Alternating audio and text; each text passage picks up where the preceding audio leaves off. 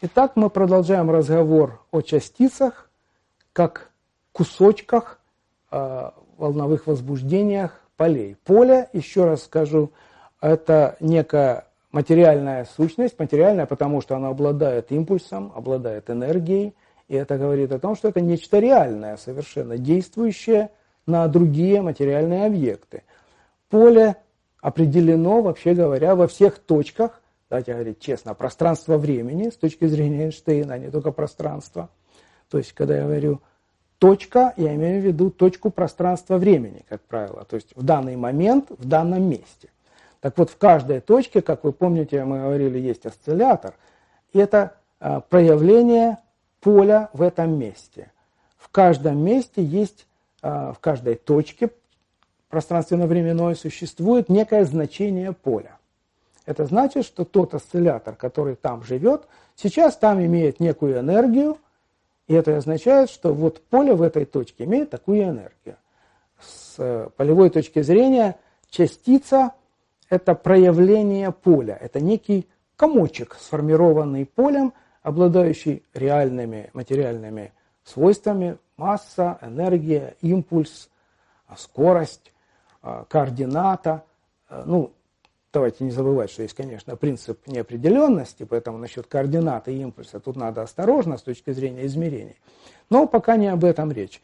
То есть, если вы определили, что поле разлито по всей Вселенной, это значит, что в каждой точке вы можете найти значение энергии поля. В каждой точке пространства времени. И значит, разбив в каком-то смысле все это э, пространство на отдельные маленькие кусочки, вы говорите, «А каждая частица есть просто возбуждение этого поля. Представьте себе, что у вас было все спокойное море, а потом некая устойчивая волна поднялась, которая движется по этому морю. Такие устойчивые решения, кстати говоря, неизвестны, это называется солитон, такая устойчивая волна, которая, не разрушаясь, движется по пространству.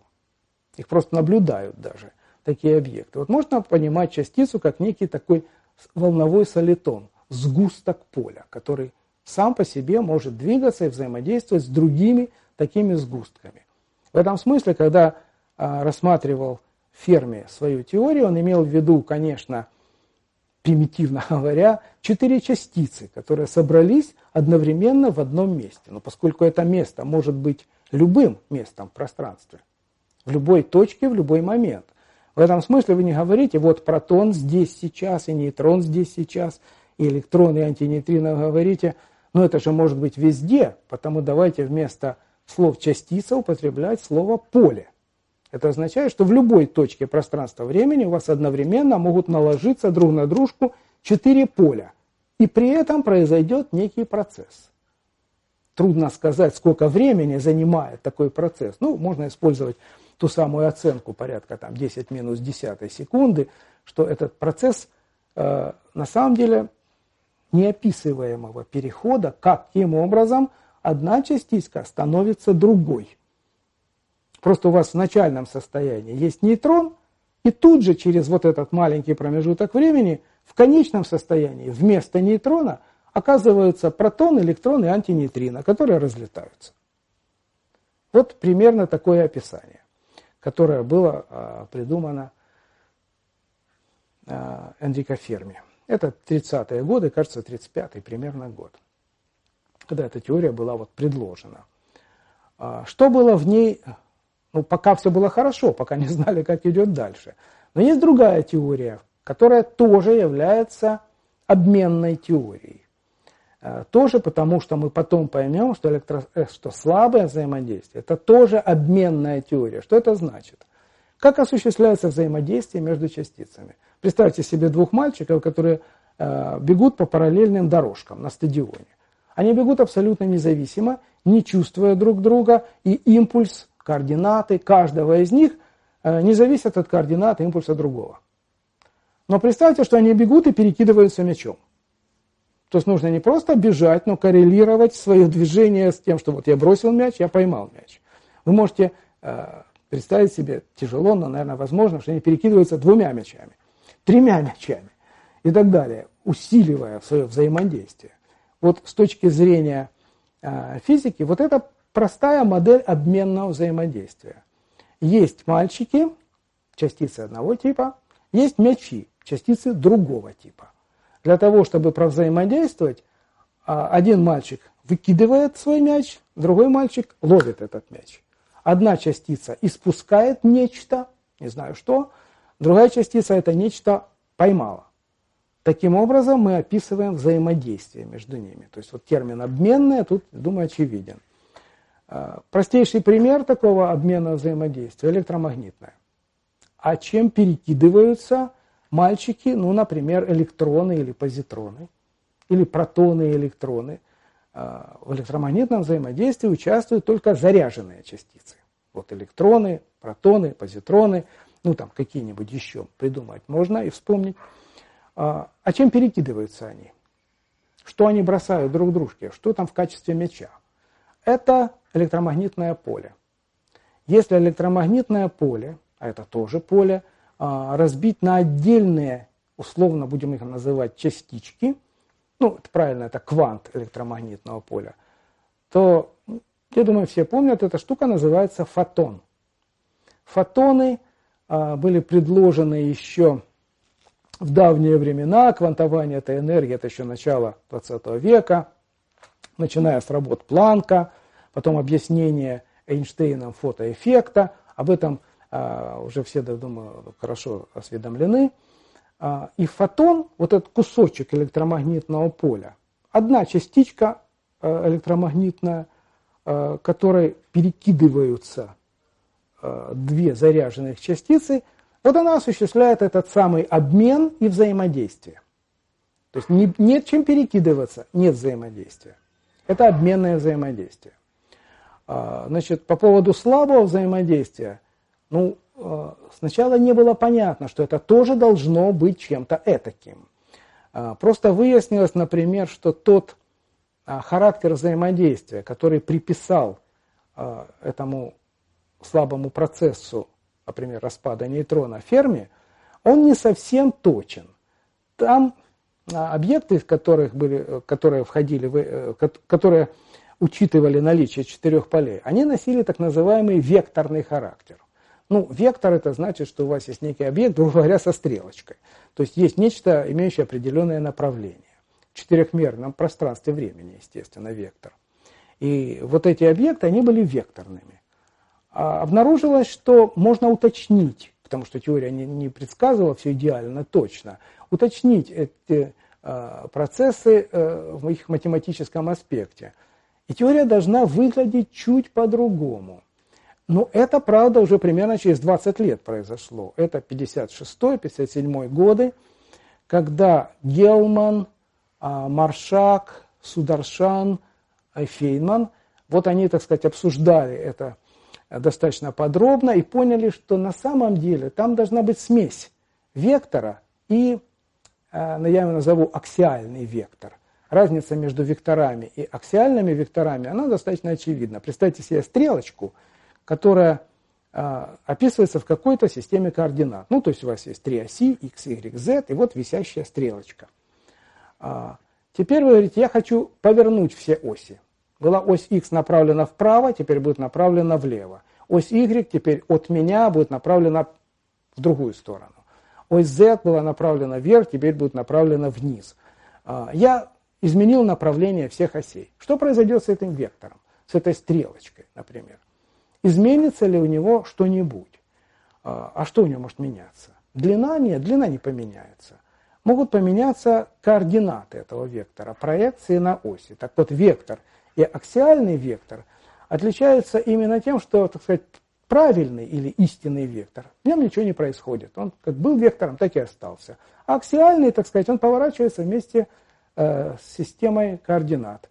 Ну, как когда-то было сказано, колеблется вместе с линией партии. А, а, вот оказалось, что правильная теория, она, как так и была названа, V минус А. Вектор минус аксиальный вектор. То есть те объекты, которые описывают протон, нейтрон, электрон и нейтрино, должны быть смесью векторов и аксиальных векторов. Такая идея была высказана и опубликована. Фейнман по этому поводу даже как-то ехидно высказался, что э, вообще-то обсуждали это э, Маршак э, и Сударшан, но опубликовали это мы с Гелманом. Вот как-то так, когда у них получилось, что, ну, тем не менее, все четверо считаются, конечно, авторами этой В-А теории, которая сразу повысила точность описания и показала, что построить из полевых функций, из полей, некий векторный или невекторный объект можно, и можно комбинировать их, тем самым усложняя математическое а, описание и математический аппарат квантовой теории поля. Но теория работала уже намного лучше, хотя и это было еще не все. А как же аналогия с электромагнетизмом? Ведь электромагнетизм, как мы сказали, это обменная теория. Там есть чем обмениваться. Можно ли придумать что-нибудь, чем обменивались бы э, две частицы или там три-четыре частицы в слабом взаимодействии? Э, такая теория это уже 60-е годы.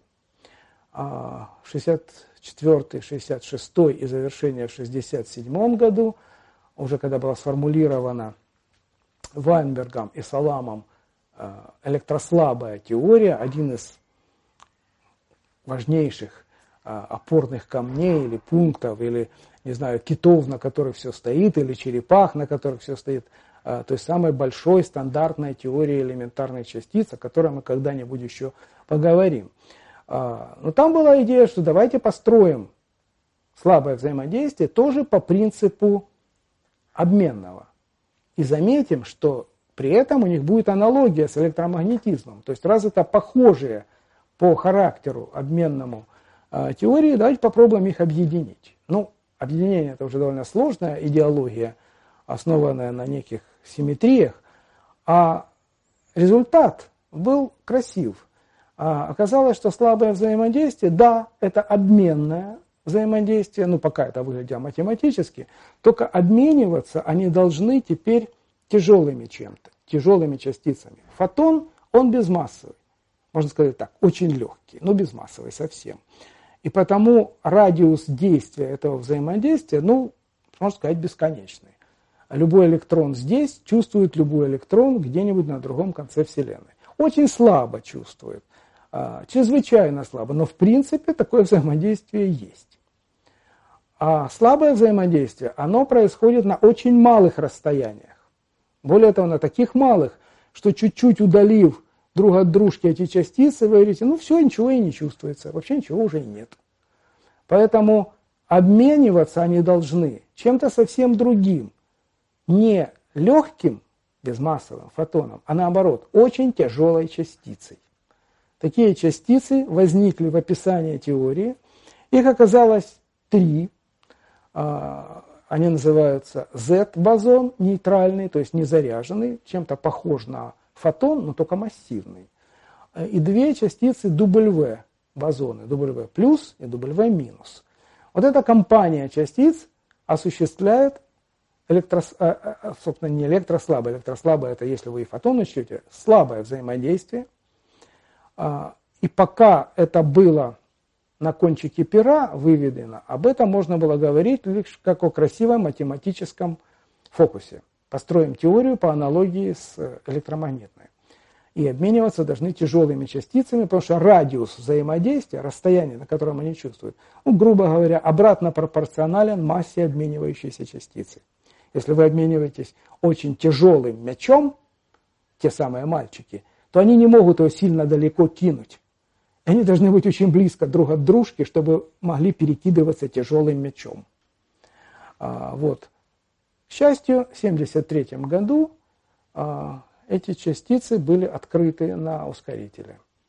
И, что прекрасно, массы их оказались очень близки к тем, которых э, ожидали Ванберг и Салам, авторы этой теории. Они действительно тяжелые, э, масса Z-бозона примерно 90 с кусочком гигаэлектрон-вольт, а масса W 80, тоже с маленьким кусочком, э, гигаэлектрон-вольт. Ну, грубо там 80 и 90. Там 91, тут 84. Вот. То есть они были реально найдены. После этого стало ясно, что новый принцип построения квантовой теории поля имеет право на жизнь и должен быть обобщен, что, в общем, и будет сделано в ближайшее время.